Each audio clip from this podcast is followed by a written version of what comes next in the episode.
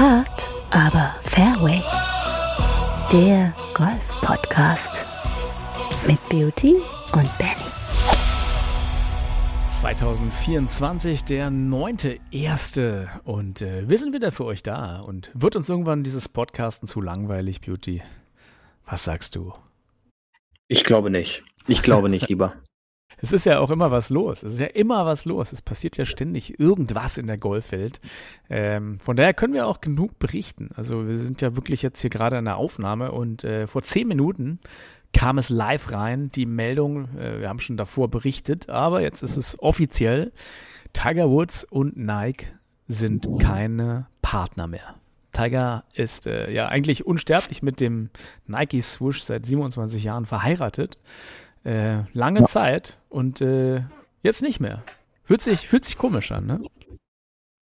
Ja, fühlt sich schon komisch an und ähm, interessant ist auch, auf den offiziellen Nike-Seiten gibt es da sofort auch natürlich Pressemitteilungen und äh, ein kurzes Bild von seinem ähm, ersten Masters-Erfolg, ein Bild mit dem berühmten Swoosh drüber und dann wird getitelt It was a hell of a round, Tiger. Also da bedankt man sich natürlich auch. Ich glaube, Nike hat auch mehr als profitiert äh, in diesen 27 Jahren. Äh, 96 ging das Ganze ja los, 1996. Und ähm, ja, ein Ende ähm, einer Ära äh, bei Nike. Und jetzt wird natürlich, glaube ich, bis zu den LA Open könnte es interessant werden, ähm, was denn jetzt auf Nike folgen wird. Ja, äh, die Lift Tour. die Lift Tour Apparel Collection. Ja, also äh, ja. spannende Frage, können wir gleich nochmal zukommen. Erstmal äh, möchte ich erstmal die, den heutigen äh, Tag natürlich äh, announcen. Äh, heute ist wieder ein, ein kurioser Feiertag, nämlich der Tag der ersten Ballonfahrt. Äh, 1793 hat Jean-Pierre François Blanchard die erste Ballonfahrt durchgeführt. Äh, also up, up and away in den Himmel äh, mit einem Heißluftballon. Und äh, auch wir lieben es ja, Dinge in den Himmel zu schießen. Zwar kleine Bälle eher als große Riesenballons, aber ähm, da fühle ich mich doch gleich ein bisschen dem verbunden. Äh, Golf, glaube ich, gibt es noch nicht so lange, seit 1793. Aber äh, du, von oben sieht man auf jeden Fall Golfplätze besser. Ähm, ja, es ist eine neue Woche im neuen Jahr. Äh, es ist wieder viel passiert. Die Century Tour ist in Hawaii gespielt worden. Ähm, womit wollen wir anfangen? Vielleicht damit einfach mal. Äh, gehen wir mal rüber zum Tourgeflüster und erzählen kurz dazu was. Paar 4 Tourgeflüster. Ja, neues Jahr, neue PGA-Tour. Ähm, wenn man, wenn man äh, Hawaii denkt, da wird ja immer gern auch im Hawaii-Hemd gespielt. Victor Hoffland hatte wieder ein wunderschönes äh, Hawaii-Printmuster an, hatte ich gesehen. Ähm, natürlich gute Temperaturen zum Anfang. Äh, jetzt die Frage, die Century Tour, ist, ist die noch interessant so zum Auftakt? Ähm, jetzt war doch schon wieder ein bisschen mehr Bass und äh, gab ja auch interessante Spieler. Ich fand ganz lustig, ähm, es gibt einen neuen Kommentator im amerikanischen Fernsehen, äh, Kevin Kissner, äh, sehr lustiger Golfspieler, der ja die besten Teile seiner Karriere hinter sich hat, kann man schon so sagen, aber immer noch natürlich ein großartiger Golfer. Und der hat auch gleich wieder ein paar gute Sprüche rausgehauen. Könnt ihr euch auf dem PGA-Account auch äh, bei Instagram und Co. anschauen, äh, da seine Highlights. Also der bringt anscheinend wieder ein bisschen mehr Power, ein bisschen mehr Spaß dort an dem Moderationstisch. Jeder, der den Ami-Stream gucken kann, äh, kann man jetzt mit Kevin Kistner machen. Ähm, und ganz lustig, er hat ja auch zum Beispiel prophezeit oder gesagt, sein Tipp war immer, dass auf der Century Tour nach Weihnachten eigentlich einer ohne Kinder äh, gewinnt, denn der ist äh, am ausgeruhtesten. Der muss nicht dieses ganze Weihnachten und mit den Kindern traveln. Und äh, ja, auch diesmal, glaube ich, hat wieder jemand ohne Kinder gewonnen, Beauty. Ja, richtig. Ähm, die Amerikaner haben ja da, glaube ich, ein bisschen größeren Pool, äh, um ja erfolgreiche, weil das kann man schon sagen zu der Karriere von Kisner, die ja noch nicht vorbei ist. Er spielt ja noch diese Saison auf der PGA Tour weiter. Ähm, damit ins Boot zu bringen, um die Übertragung, sag ich mal, so ein bisschen abwechslungsreicher und jetzt nicht von irgendwelchen ausgebildeten Sportjournalisten führen zu lassen, sondern von ehemaligen beziehungsweise noch aktiven Sportlern, was das Ganze dann immer noch interessanter macht, weil man so ein bisschen auch Behind the Doors Informationen bekommt. Ähm, aber gewonnen hat äh, ganz genau einer, der ähm, kinderlos, glaube ich, noch ist, äh, beziehungsweise habe ich in der Vorplanung jetzt nichts weiter mit rausgefunden. Ähm, ich kann mich da natürlich auch täuschen. Ähm, jetzt fehlt mir natürlich der Name. Chris Kirk ähm, hat gewonnen und äh, mit 29 unter Paar. Und das ist immer ein Zeichen, dass man den Saisonstart auf äh, Hawaii in Kapalua beginnt, dass dort immer unglaublich tiefe Ergebnisse gespielt werden. Und ähm, im Laufe der Woche gab es auch einen neuen Rekord ähm, angespielten Birdies von 72 gespielten Löchern gab es 33 Birdies. Das muss man sich mal überlegen. Das ähm, ist ordentlich. Was, was, was das für ein Birdie-Feuerwerk ist. Und ich glaube, ich, da war auch noch der ein, das ein oder andere Eagle in der Runde, äh, oder nicht in einer, sondern in den Runden auch noch dabei. Demnach ist es schon ähm, ein, ja, Jahresbeginn mit Knallereffekt, ähm, nicht nur der Golfplatz, sondern auch ja, die gesamte Sang Szenerie. War das, oder? War es Sang J.M., ja? Das war auf jeden Fall ähm, einer der beiden Koreaner. Entweder was, oder der mit mhm. dem komischen Fuß nach hinten. Wie heißt der nochmal? Nee, aber es war, es war, es war nicht der mit dem. Doch, Sibu Kim war es. Sibu Kim, glaube ich, war das. Ja, ähm, ich, ich, ich, ich dachte, jetzt habt ihr irgendwie nach. an, ja, guckt nochmal nach. Sondern was ich noch sagen wollte, nicht nur an Birdies äh, war es ein bombastischer Start, sondern auch an der gesamten Golfkurs-Szenerie außenrum. Ähm, Finde ich immer wieder begeisternd, wenn da die eine oder andere Kameraeinstellung gestellt wird, wo du dann so einen Abschlag äh, im Hintergrund komplett den Pazifischen Ozean und ähm, ja, Wale habe ich diesmal in meiner TV-Übertragungszeit nicht gesehen, aber auch das kommt ja da äh, eigentlich immer regelmäßig vor, die dann auch immer noch äh, per Kamera eingefangen werden. Und macht immer wieder Spaß, ähm, hat so ein bisschen was von Scheibenschießen. Ähm, Wer es dann schafft, äh, wie es immer so schön halt, die, die breitesten Fairways der, des gesamten Jahres zu verfehlen, sollte noch einiges an seinem Spielen jetzt für den kommenden West Coast Swing äh, dran basteln, denn breiter werden die Fairways im Laufe der Saison nicht mehr. Aber dennoch ähm, macht das Spaß. Äh, und die Ergebnisse haben ja auch gezeigt, ähm, eingestellte Platzrekorde von Justin Rose mit 61er Ergebnissen oder ein Tyrrell Hatton, der dann da völlig heiß gelaufen ist am zweiten Tag und dann aber meinte, naja, sein T2 Green Spiel war jetzt nicht so ganz so gut.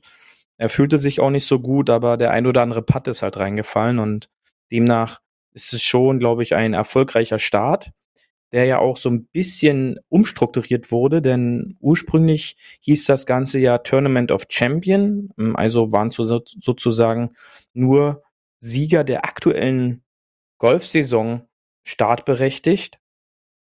Dieses Jahr war es aber anders. Ähm, es waren insgesamt 51 Spieler am Start, ähm, die auch eingeladen worden sind, darunter auch die Top 30 des Tourfinals hatten ihre Startberechtigung und auch beim Preisgeld ähm, hat Chris Kirk sich einen netten Scheck von 3,6 Millionen Dollar zum Saisonstart, äh, Saisonstart stark eingespielt und auch die Platzierung dahinter. Ähm, Faith Tigala mit 2,1 Millionen und Jordan Spies mit 1,36 Millionen ist dann schon ein Preispool, wo dann nochmal jemand sagen sollte, auf anderen Touren wird das Geld nur so unter den Teilnehmern verteilt. Denn ähm, auch diese Veranstaltung dort war ein No-Cut-Event und äh, da gab es auf jeden Fall Bezahlung für jeden, ähm, auch wenn man jetzt nicht so performt hat. Der letzte, beziehungsweise die beiden letzten, Camilo Viegas und Seamus Power, haben noch 57.000 Dollar als Urlaubsgeld für Hawaii überwiesen bekommen. Ja, ich muss mich natürlich äh, korrigieren, weil es war Sanjay Im, äh, der diesen Rekord mhm. ausgestellt hat. Und es waren natürlich vier Koreaner im gesamten Feld. Ich habe nochmal nachgezählt gerade. Ähm, der hat tatsächlich mit seinen 34 gespielten Birdies, es sind auch 34. Ah, 34, okay. Ähm, hat er auch einen neuen Tourrekord aufgestellt. Äh, also das ist mhm. der neue Tourrekord. Das hat noch nie jemand mehr Birdies in einem äh, Viertagesturnier sozusagen geschossen als Sangjae Im. 34 Birdies. Äh, damit macht er Platz 5. Ähm, wobei man sich jetzt fragt, wenn er schon so viele Birdies fragt, warum macht er nur Platz 5? Ähm, und das, äh, da, da, kommen wir eigentlich wieder zu, zu einer anderen äh, Geschichte, die äh, ich auch gelesen habe diese Woche, nämlich dass, ähm, das ist ganz spannende Geschichte. Ähm, es kommt nämlich nicht auf die Birdies an, ähm, sondern es gibt ja viel, viel interessantere Sachen. Ähm, wie man eigentlich sehr, sehr gute Scores schickt. Ne? Ich glaube, das hattest du mir sogar geschickt, Beauty. Äh, die, die, das ist mhm. vom, vom, Andrew Reynolds. Ähm, dieser Vergleich, dass ein Scratch-Golfer nur durchschnittlich zwei mehr Birdies als ein Handicap 20 Golfer schlägt. Also es ist nicht die Menge der Birdies, die wirklich dann die guten Scores ausmacht. Pro Runde muss pro Runde natürlich pro, pro Runde, Runde, ja pro ja. Runde, sondern mhm. der der niedrige Score kommt eigentlich von weniger Double Bogies bei den schlechteren Golfers, äh, Golfern. Und äh, in dem Fall hier muss man sagen, sind es halt auch ein bisschen Bogies und Double Bogies. Da hat da äh, der gute Sanjay Im halt insgesamt sieben Bogies und ein Double Bogie geschlagen. Ähm, mhm. das, das macht dann halt äh, natürlich, ja, äh, Chris Kirk als, als Führender, wenn man das einfach mal vergleicht, hat zwar äh, weniger Birdies, nämlich vier Birdies weniger geschlagen, aber dafür auch nur ein Bogey und ein Doppelbogey ne? insgesamt. Äh, und also nee, gar kein Double Bogey und nur ein Bogey. Also der hat ein Bogey in den 72 Löchern geschlagen, der Rest Paar ja. und Birdies. Und das ist halt einfach, dann, dann gewinnst du das Ding. Ne? Und wenn du halt ähm, zwar 34 Birdies feuerst, aber immerhin sieben Bogies und ein Double Bogey bei den Pros jetzt, ähm, ja, bist du halt nur Platz 5, in Anführungsstrichen nur Platz 5.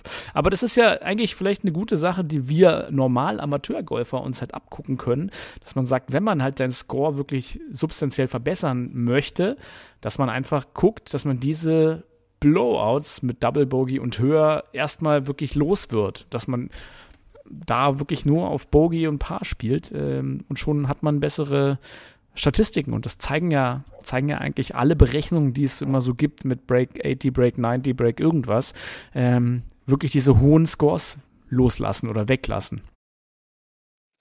Absolut. Ähm, das haben wir schon öfter gesagt. Äh, der Score macht jetzt nicht sich über die Birdies, das sind klar Goodies, in einer Runde, sondern über die hohen Nummern. Die können dann die Scorekarte kaputt machen. Und da muss man dann halt dann auch lernen, dass Bogi ein gutes Ergebnis ist, sondern dass man da nicht überzieht und somit den Score irgendwie zusammenhält. Denn man darf nicht vergessen, ähm, macht man die Hälfte der Runde Pars und die Hälfte der Runde nur Bogies, spielt man neun über Paar. Und äh, das ist für den einen oder anderen, auch wahrscheinlich unser Zuhörer, äh, ein Karrierebestwert wäre ja, das. Für, für mich auch, und, äh, muss ich ehrlich sagen. Demnach äh, ist das halt so und ich muss mich korrigieren. Chris Kirk hat drei Kinder. Ja, also äh, okay. nix kinderlos. Dann, dann sondern, hat Kevin äh, Kissner äh, quasi zwischendurch ja. zwar recht gelegen mit wer äh, kurzzeitig in Führung war, aber dann hat äh, dann hat diese Kindertheorie doch nicht gegriffen. Also auch mit vielen Kindern genau. kann man noch ein PGA Tour Event gewinnen. Das ist die gute Nachricht für alle Kinder, äh, für alle Leute mit Kindern unter uns. Richtig. Ja. Ja, da gehörst du jetzt ja auch dazu, mein Freund. Ähm, ja, und dann, dann gibt es natürlich, wenn wir noch kurz bei dem Thema bleiben, ähm, vom Andrew Reynolds auch irgendwie the, the, the, Co the Coach, The Go Coach heißt er, The Cock Coach. das ist ein lustiger Insta-Handle, hm. finde ich. Mit Cock mit G natürlich.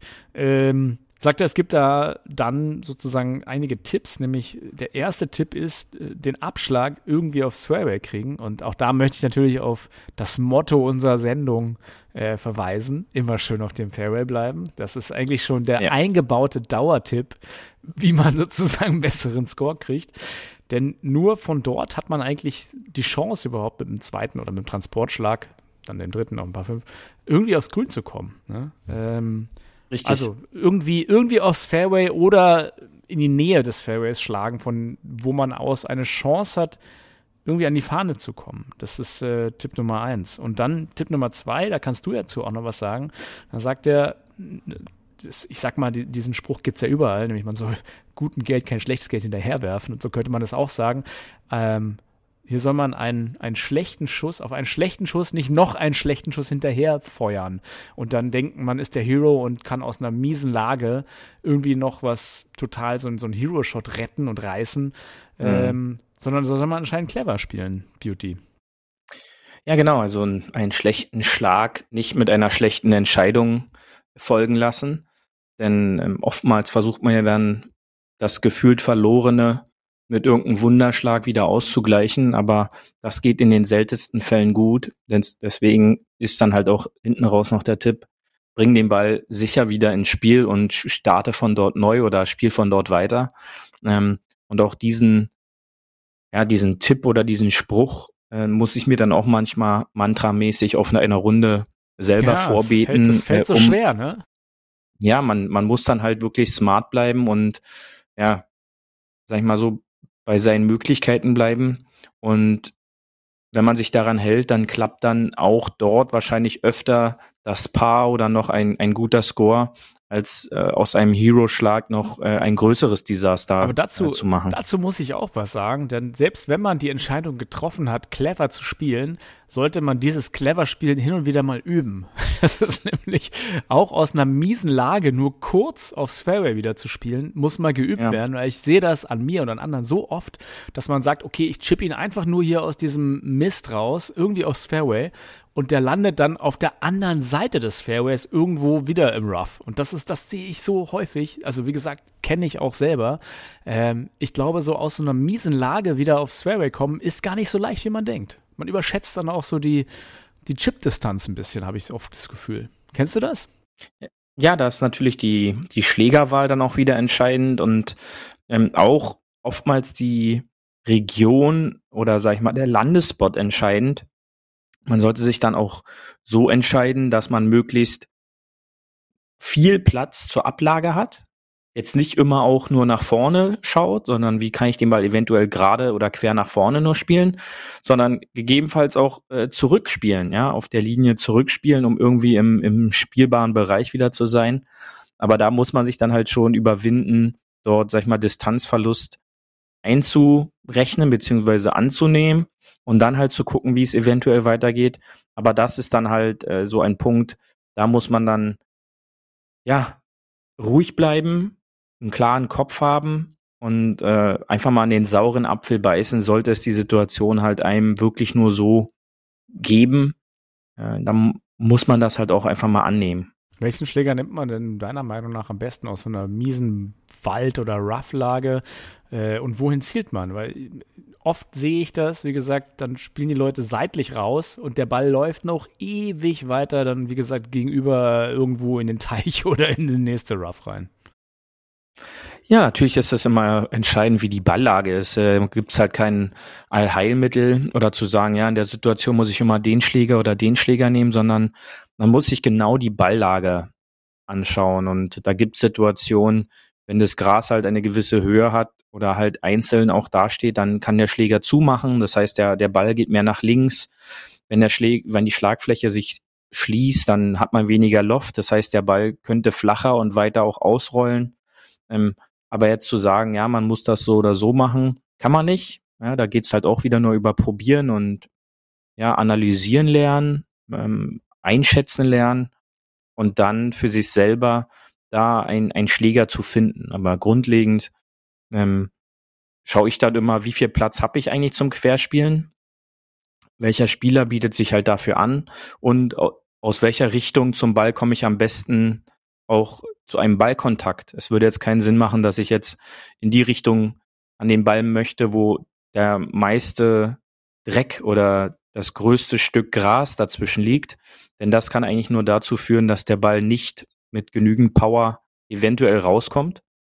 Ähm, also wie gesagt, Analyse, dann auch nochmal vielleicht den Schritt zurück machen zur Tasche und sich dann überlegen, okay, wie gehe ich da jetzt hier an die ganze Situation heran und nicht dahin gehen und sagen, ach, hier nehme ich immer meinen Pitching Wedge oder mein Sandwich, nimm den direkt aus der Tasche, stell mich dahin, schau einmal, zweimal, mach eine Probebewegung und dann ab dafür. Denn äh, das sind dann oft unüberlegte Situationen, wo ich glaube, dass die Wahrscheinlichkeit höher ist, dass die Situation nicht gut geklärt wird und dass der Ball dann irgendwo landet, aber nicht dort, wo ich klar und sauber Richtung Grün weiterspielen kann. Also nicht zu kurz lassen, dass er drin bleibt und nicht zu lang. Das ist halt das, das ist doch leicht. Golf ja. ist doch eigentlich leicht. Und es gibt eigentlich auch keinen Standardtipp. Also hey, danke, danke, danke. Das hilft ja. mir schon ganz, ganz gut. Ähm, Nächster Tipp, den, den äh, finde ich auch gut, den, wo man sagt, äh, eigentlich halbe, halbe Strecke zielen zwischen Mitte grün und wo die Fahne ist. Ich glaube, da geht es auch ein bisschen darum, dass man nicht immer zur Fahne zielt, sondern eher sich ein bisschen tendenziell Richtung Mitte grün orientiert, damit man halt nicht zu kurz ist. Zu kurz ist immer schwierig. Ähm, sondern dass man, dass man diesen wirklich die, die, Annäherung irgendwie aufs Grün kriegt und lieber halt lang auslaufen lassen. Da sind halt weniger, meistens weniger Hindernisse als zu kurz. Ähm, und halt, wenn eine Fahne links oder rechts steht, nicht die Fahne direkt attackieren, weil die kann auch manchmal zu kurz oder zu lang stecken und man, man weiß es ja nicht genau, wo sie steckt meistens oder hat dann auch nicht die, die nötige äh, Genauigkeit, um genau zur Fahne zu stehen. Der, der, der, Standardspieler, der streut ja so um die fünf bis zehn Meter auch bei einem kurzen Approach. Ähm, dann lieber grün Mitte und meistens hat man dann ein bisschen Glück oder liegt überhaupt auf dem Grün und gibt sich eine gute Möglichkeit zu einem Putt, oder? Ja, und die meisten schlagen den Ball ja tendenziell immer zu kurz ins Grün. Auch da mantramäßig, was wir immer mal wieder so alle fünf, sechs Folgen ins Spiel bringen. Ähm, überlegt doch mal eure letzte Turnierrunde, auch wenn die jetzt schon zwei, drei Monate her ist. Wie oft wart ihr zu lang hinter der Fahne? Und ich glaube, da kommt der eine oder andere vielleicht nur auf ein, zwei Bälle, äh, wo man dann vielleicht einen zu guten Schlag gemacht hat.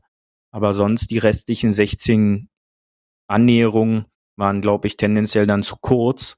Und das wissen auch Platzdesigner und die meisten Hindernisse sind vor einem Grün und in den seltensten Fällen hinter einem Grün. Also demnach vielleicht als kleines Muster für die neue Saison versucht doch ähm, noch einen Schläger mehr zu nehmen oder zwei und mal als Trainingsaufgabe, wenn es dann wieder losgeht, bald den Ball maximal, also nicht maximal, sondern maximal grüns lang zu verfehlen und kein Ball möglichst kurz zu lassen. Und das ist, glaube ich, eine Challenge, wo man dann mitbekommt, hey, so könnte ich wirklich gut aus Score den Score ein bisschen eindampfen, weil ich daraus dann eine bessere Annäherung vielleicht zur Fahne spielen kann, als wenn ich da in irgendeinem Bunker oder ähnlichem liege.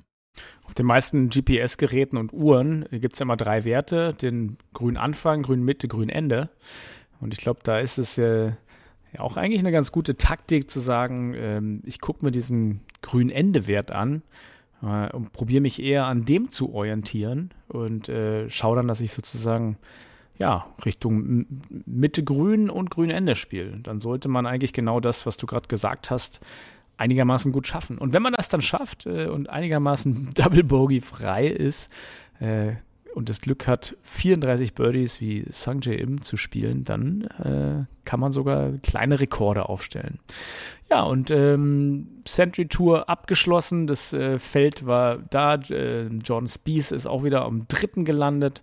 Äh, ganz gut mit seiner Saison angefangen, der Spieth.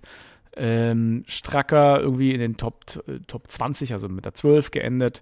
Ähm, ja, wird, wird eine okay Saison. Ich äh, habe da, hab da auf jeden Fall wieder ein bisschen Lust nach, nach dem nach dem Event jetzt danach. Äh, aber Beauty, jetzt genug von der PGA Tour. Ich würde mal sagen, äh, wir gehen mal ein bisschen zum, zum, zum, ja, zur Meldung des Tages, nämlich Tiger Woods. Ähm, und das ist für mich ja eigentlich ein bisschen Golf-Gossip, von daher, ach Quatsch, Abschlag. Komm, wir gehen in den Abschlag. Am Abschlag. Ja, Tiger und der Swoosh, wir haben es eingangs gesagt, seit 27 Jahren ein äh, großartiges Team. Beauty, erinnerst du dich noch an äh, die, die, allererste Commercial, äh, die es gab äh, zwischen, zwischen Nike und Tiger? Ähm, die war recht rührend. Da ging es ja, also naja, oder sagen wir so, sehr emotional und gut aufgebaut. Ähm, wer sich nicht dran erinnert, ich kann es nochmal nacherzählen. Also es war natürlich eine schöne orchestrale Musik, äh, klassische Musik.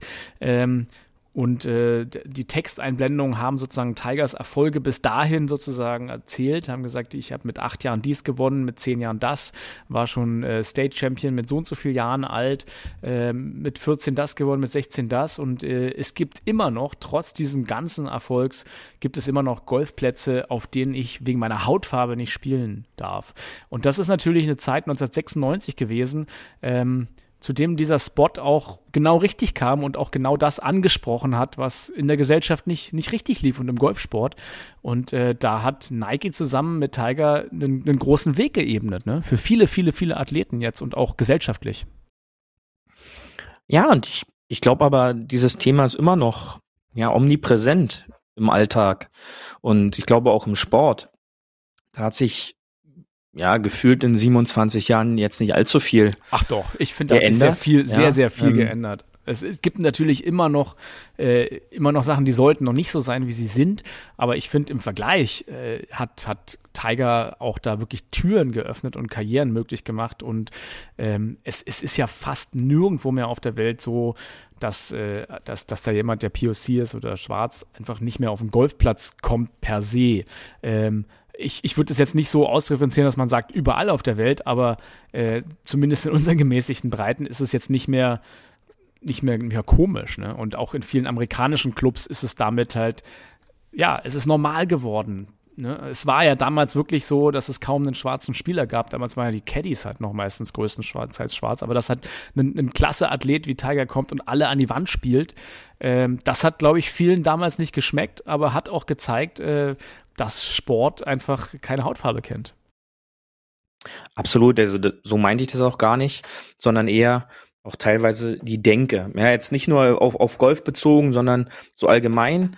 Ich glaube, das ist auch immer noch ein Thema, was auch in einigen Jahren noch ein Thema sein wird, leider. Aber Nike hat dafür damals, äh, wenn man da auch so das ein oder andere Buch auch von Tiger nochmal liest, äh, so Autobiografien, beziehungsweise auch da nochmal so ein bisschen das im Internet so ein bisschen verfolgt, auch derbe Kritik für diesen Werbespot bekommen. Ja, also Nike hat sich da sehr weit aus dem, aus dem Fenster gelehnt. Wahrscheinlich auch mit dem, mit der Denke und mit dem, mit der Hoffnung, dass er nun dieser Heilsbringer ist. Auch für die Marke Nike, die ja dann auch letztendlich wurde. Und da, da wurde äh, schon einiges riskiert, aber letztendlich hat Nike das sehr, sehr gut gemacht. Und äh, das, das nächste Thema ist dann, äh, was kommt da noch? Kommt da vielleicht noch ein Abschiedswerbespot äh, oder so? Das wird auch für die nächsten Wochen noch entscheidend. Aber sonst ist es natürlich eine Karriere ähm, unter diesem Swoosh, die schon einzigartig ist. Ja, also vergleichbar nur mit einer Karriere eines Michael Jordan, wo man natürlich jetzt sieht, äh, wo ist Michael Jordan jetzt ähm, mit seiner eigenen Marke.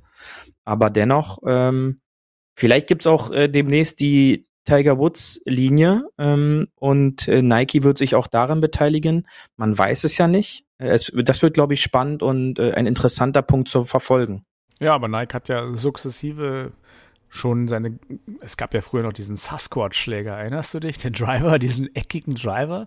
Ähm, ja, ich, furchtbar. Ich fand, ich fand den ganz geil eigentlich. Äh, aber die ganzen Schläger, die es von Nike gab und äh, die Bags und weiß ich was, die haben ja immer weiter aufgehört, jetzt Golf zu machen, ne? Ja, Schläger wurden schon längere Zeit nicht mehr gebaut, ähm, aber äh, Klamotten und Schuhe immer noch. Äh, da soll es, glaube ich, auch noch weitergehen. Äh, jetzt nicht mehr in diesem, in der Größenordnung, sondern alles so ein bisschen eingedampfter. Aber ähm, man hat schon versucht in den letzten Jahren diesen diese Sparte Golf äh, bei Nike ja auszusourcen so ein bisschen, ähm, weil es einfach nicht gewinnbringend war und äh, da ist es dann halt doch äh, ein Business, wo es äh, um um ja nicht wenig geht, denn Werbung und alles dürfen wir nicht vergessen, kostet auch dort und äh, Verträge mit Topspielern und äh, wenn das eben finanziell nicht mehr abzudecken ist, dann sieht man auch, dass so ein Weltkonzern äh, keine Scheu davor hat, so einen Vertrag mit der Ikone des Sports jetzt nicht zu extenden, weil man sich dann dafür entschieden hat, äh, die Sparte Golf, sag ich mal so, wirklich rauszunehmen. Weil das ist halt auch der Eindruck, der da entstanden ist. Und relativ schnell wurde ja klar, in den letzten zwei, drei Wochen, als so die ganzen gesetzten Spieler wie ein Jason Day, ein Tommy Fleetwood und wie sie alle heißen, neue äh, Klamottenverträge unterschrieben haben bei anderen Anbietern, äh, dass das da wirklich zu Ende geht. Und demnach ist es äh, interessant zu verfolgen. Ähm, wie geht es jetzt so wirklich weiter? Und ähm, ich glaube, dass im Hintergrund wahrscheinlich die da schon etwas weiter sind. Interessanterweise ist aber dazu noch gar nichts rausgekommen. Und äh, ich kann immer nur sagen, dass die Klamotten, also so vom Design und vom Tragegefühl von Nike äh, schon immer äh, sehr, sehr hochwertig und qualitativ waren. Ähm, Wäre schade, wenn, wenn das so ein bisschen wegfällt. Aber äh, der Markt bietet ja da auch Alternativen und ähm, ja, wird man sehen, was da jetzt nachrückt, beziehungsweise wer diese Lücke füllen kann. Uh, McElroy ist, glaube ich, immer noch bei Nike gesigned, oder? Also ist, die haben ja schon noch ein paar Stars und ich glaube, diese, diese, äh, ja, mit den Schlägern, das, das war, glaube ich, nie wirklich profitabel. Äh, aber natürlich in der, in der Bekleidungsmarke, auch mit, mit dem TV, mit der Tiger Woods Marke, das haben ja auch viele getragen. Und ich weiß auch, ähm, ja, das ist, das ist so eine richtige Golfbrand geworden. Sieht man ja heute noch viele Leute, die so ein Tiger Woods äh, Cappy haben. Nicht, nicht zuletzt sehe ich dich immer mal wieder mit einem Tiger Woods Cappy rumlaufen. Ja, auch auf den Touren. Also es gibt ja da, ähm, Scotty Scheffler ist ja einer der bekanntesten, aktuelle Nummer eins der Welt, der ja auch offen in den Interviews dann immer zugibt, dass ihm zum einen die, die Schuhe vom, vom Tragen her super gut gefallen und sonst auch diese TV-Linie einfach vom Design, vom Style ihn persönlich so ansprechen, dass er die auch immer selber getragen hat, was ich äh, eigentlich sehr witzig fand, denn du bist da auf, auf der Tour unterwegs und siehst dann die Klamotten äh, von deinem Idol so ein bisschen an, äh, hat so ein bisschen was wie, wenn im Fußball äh, einer dagegen ein Messi oder ein Ronaldo auf einmal spielt und dann da mit einem Messi oder Ronaldo-Trikot in der gegnerischen Mannschaft rumläuft. Also das ist äh, schon das Besondere und äh, das macht ja den, den Golfsport auch immer so aus. Und ähm, jetzt in, in, in Hawaii hatte Scotty Scheffler auch noch die Sachen an, du hast recht, äh, von äh, der Tiger Woods Collection. Ja, also mal gucken, ob Tiger da mit seiner TGL jetzt irgendwie langfristig da vielleicht einen, einen, neuen Brand schafft oder was es da für heiße neue Sachen gibt oder Science. Ähm, sowas hört ja nie auf. Irgendwie, Tiger Woods bleibt ja immer eine Marke äh, und bleibt ja auch immer interessant. Äh, wie gesagt, ich, ich weiß ja. halt, dass, dass auch Nike vor allem während dieser Zeit immer wieder witzige Werbespots mit, mit Tiger gemacht hat. Ich erinnere mich an so den einen oder anderen, äh, auch diese, diese Battle mit Rory, da gab es ja immer diverse Sachen, wo die irgendwie Zielschießen gemacht haben oder äh, wo er dann auch so den, den, den Normalo-Golfer so ein bisschen aufgefordert hat, da äh, mal ein paar Schläge zu machen durch die Gallery, also bei so einem Abschlag, irgendwie so eine ganz, ganz dünne Gallery, wo, wo so ein ganz kleines Fenster hat, wo der Abschlag losgeht und äh, Also und die, genau, also die persönlich die persönlich liebste Nike Commercial äh, bei unserer ganzen kurzen Recherche vorhin nochmal. Aber die war mir schon immer im Kopf geblieben. Ich habe sie auch nochmal kurz reinge äh, reingeschaut. Ist und bleibt einfach die, wo Tiger auf der Range steht und äh, da Bälle haut und dann da ja x-beliebige Golfer rumhacken und er sich dann dazu stellt und dann auf einmal alle äh, diesen Tiger Woods äh, Schwung haben und die Bälle wunderbar nach vorne hauen und er dann weggeht und äh, die dann auf einmal wieder anfangen rumzuwühlen. Ähm, fantastisch und ja, die äh, sind ja so immer um die 60 Sekunden, kann man nur empfehlen, äh, schaut die bei YouTube euch mal an. Äh, da gibt's eine ganze Batterie Sammlung, voll noch. Ja, und, ja, und äh, das schon ja fantastisch, ähm, was da alles gemacht wurde. Und ähm, man sagt ja auch davon, das hat ja Nike sich auch gut kosten lassen. In 27 Jahren soll er roundabout 500 Millionen Dollar ähm, alleine mit Nike verdient haben an Sponsoring-Geld. Also wie so, wie so ein Liftwechsel quasi. Ganz genau, ja, das ist äh, ein Liftwechsel auf 27 Jahre. Ähm, und äh, aber schon im Jahr 1996 gebaut und nicht jetzt erst im Jahr 2022. ja, also mein Lieblingsspot war der, wie gesagt, durch die Gallery, wo er dann die, die, die easy durchschießt und der Normalgolfer da quasi diese Pappmaché-Leute einfach alle ab, abballert. Das ist ein super witziges Ding. Ja, also schaut euch mal da an, guckt euch euren Lieblingsspot raus. Äh, Da gibt es diverse witzige. Äh, ansonsten habe ich noch ein äh, kleines, lustiges Mini-Golf-Gossip, bevor wir auf die Terrasse gehen, Beauty. Äh, komm, doch, komm doch mal schnell rüber hier mit mir zum Golf-Gossip.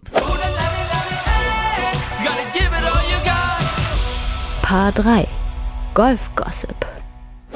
Ein äh, Thema, das immer wieder gut ist, ist äh, von wo man abschlägt. Ne? Äh, ob man von den absolut hintersten weißen Tees abschlägt und seine Männlichkeit beweist, was ja der deutsche Golfer gerne macht. Ähm, aber äh, ja, war ein, ein lustiger Talkshow-Gast äh, zu Gast, ein, ein Comedian, äh, der in einem Sport-Podcast war. Ähm, wir wollen auf jeden Fall kurz den Inhalt noch teilen, der war ganz lustig, denn seine Argumentation ist, äh, ich, wieso soll ich denn dafür zahlen, von noch weiter hinten zu spielen? Ist doch schon schwer genug. Ähm, aber wir hören uns das mal hier einmal kurz in voller Länge an. I've, I've been a golfer for quite some time. My short game is impeccable. I, I, I can't get you but, but two and some change off of the, um, The tee. off the tee, but I'm still, I'm, I'm, I'm still coming in for par guaranteed. Are you playing for the tips? Uh, no. I've, I've found that you don't get anything for that. it seems like, it seems very egomaniacal. They go, hey, cat, for free, you can go further back. hey, what? Wait a minute, does it still count the same? hey, I'm up at the ladies' tee. Don't tell me my pronouns. On the golf course, I'm she, her, him, them, and they. Whoever, whoever at the front tee. Ja, also immer, wo das, wo das kürzeste Tee ist, da äh, fühlt er sich sozusagen zugehörig. Äh, Comedian Cat Williams äh, bei, bei Shannon Sharps Club Shay Shay Podcast letzte Woche. Äh, lustige, lustige Sache. Ähm, kann man sich mal anhören. Beauty, ähm, das, das ist ja, das spielt ja eigentlich so ein bisschen auch wieder in unseren Singsang rein, wo man sagt, äh, warum muss es immer Mhm. das, das, das letzte Tee sein? Warum, warum ist man da so? Warum ist diese, warum geht man freiwillig noch weiter zurück? Wo, er sagte, es zählt doch, zählt doch dasselbe, oder? Egal wie weit weg ich bin. So, ja, es zählt dasselbe, ne? Und das ist halt immer noch die Frage. Klar, wir haben so ein bisschen, wenn du von roten Tees spielst, hier hast du ein anderes Rating, hast du manchmal ein anderes Paar sogar als Vorgabe. Aber äh, grundlegend ist immer noch die Frage, warum gibt es nur in den meisten deutschen Clubs zwei T-Boxen und es ist Rot und Gold und das war's. Und die Weißen hin und wieder nochmal, die dann in den Club-Championships oder Mannschaftsevents rausgeholt werden, aber von denen sonst auch nie irgendwie ein vernünftiger Mensch spielt, weil einfach höllisch sinnlos ist. Ja, das glaube ich immer noch so die Denke. Wir haben dieses Thema ja schon des Öfteren gehabt, welche Tees man spielen sollte. Ähm, bin ich jetzt hier im Turnier oder competitive unterwegs oder will ich einfach nur Spaß haben? Und ich glaube, dieser Soundschnipsel, den wir da gerade gehört haben, hat es ja ganz gut gezeigt. Diese Vielleicht sollte man mal so einen Testlauf machen, dass man nach T-Box Green Fee bezahlen muss. Und wie ist das dann halt bloß kontrollierbar? Ähm, ja, da müsste an jeder, an jedem Abschlag müsste dann da ein Jeder Marshall Meter stehen. mehr 10 Cent, genau. ja. Ähm, oder je weiter ich nach hinten gehe, ähm, ja, desto weniger müsste ich zahlen. Aber das ist ja gar nicht umzusetzen. Und ähm, es macht ja den Sport jetzt nicht gerade einfacher. Ähm, und wenn ich da von weiter vorne spiele, äh, bringt es, glaube ich, wirklich mehr Spaßpunkte. Und äh, ich habe schon von dem einen oder anderen Haffi auch gehört, dass äh, unsere Ideen da auch mal angenommen wurden, dass man einfach so eine Spaßabendrunde von den roten Tees oder von den vorderen Tees je nach Farbe im Club gespielt hat, beziehungsweise gespielt wurde. Und dass da komischerweise die Ergebnisse besser wurden. Und ich glaube, darauf kommt es ja auch so ein bisschen an, ähm, dass man zeigt, wo hat man sein wahres, ja, Potenzial tatsächlich, wo Ja. ist so, sag ich mal, so die Decke, wenn, Wo, wenn, wo wenn schafft der man überhaupt Platz- Paar, Paar zu spielen, ne? Von Ja, welchen Tees? Genau. Oder ähm, wo ist der, der Platz meinen Fähigkeiten entsprechend?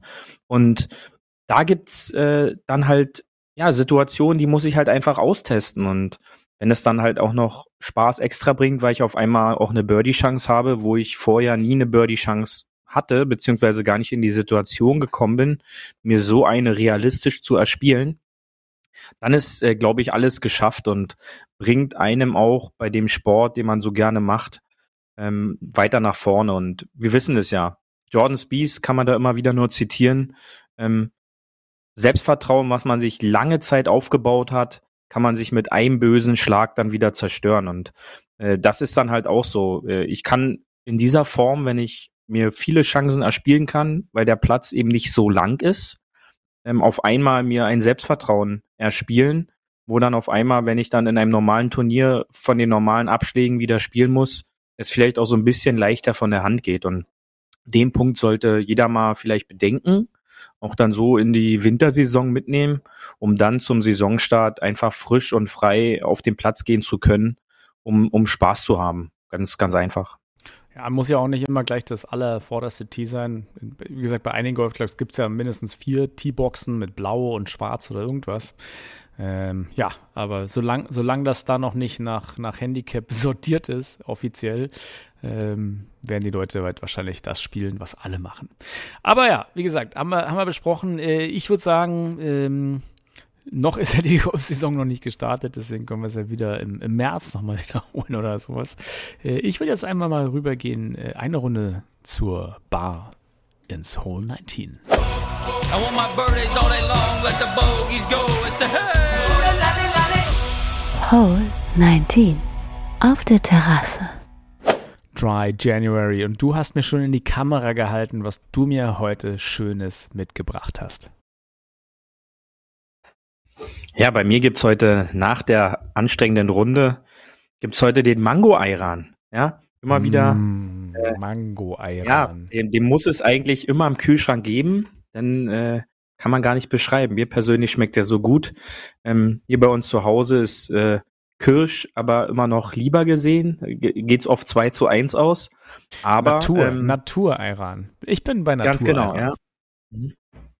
Äh, und ja, die Mango-Variante ist bei mir im, im Favor und äh, sollte man einfach mal probieren, findet man äh, in den im Kühlbereich äh, des Kühl, Discounters. Meistens, meistens im, im Kühlbereich. Ja, sonst wär, Im Kühlbereich des. Dönerladens.